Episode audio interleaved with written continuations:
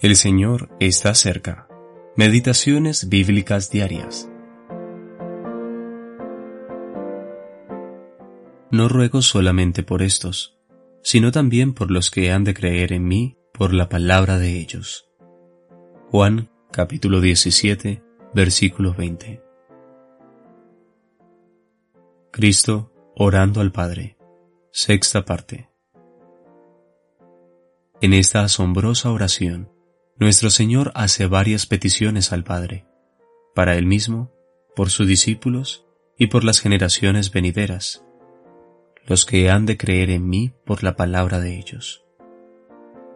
Qué maravilloso que el Señor haya pensado en ti y en mí cuando expresó estas palabras en su oración.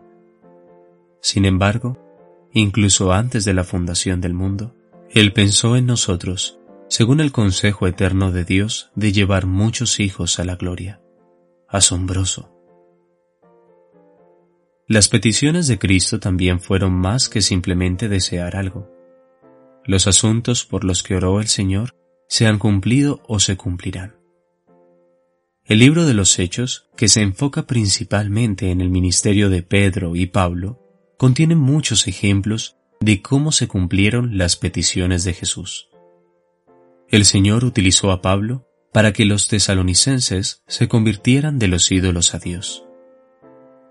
Los nuevos creyentes condujeron a otros al conocimiento de Cristo, y ellos a su vez alcanzaron también a otros. Primera de Tesalonicenses capítulo 1 versículos 7 y 8. De esta forma los creyentes en Tesalónica ejemplifican un tipo de cadena de generación en generación. Más adelante, en su segunda carta a Timoteo, Pablo explicó cómo funciona esta cadena. Ver segunda de Timoteo, capítulo 2, versículos 1 y 2. Estos ejemplos y muchos más son respuestas del Padre a la oración de Cristo en Juan capítulo 17. Estas respuestas incluyen necesariamente la obra del Espíritu Santo a Dios utilizando su palabra como un poderoso instrumento en este proceso. Primera de Tesalonicenses, capítulo 2, versículo 13.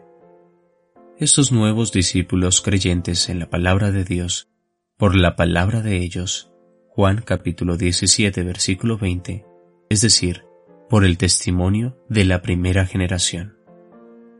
Eso implica una respuesta y compromiso personal, que se ve reflejado en las palabras los que han de creer, implica una relación verdadera con Cristo. La palabra de Dios es un instrumento poderoso, pues proviene del Dios vivo y verdadero. Por la palabra de ellos, implica la sumisión a la palabra de parte de las generaciones siguientes.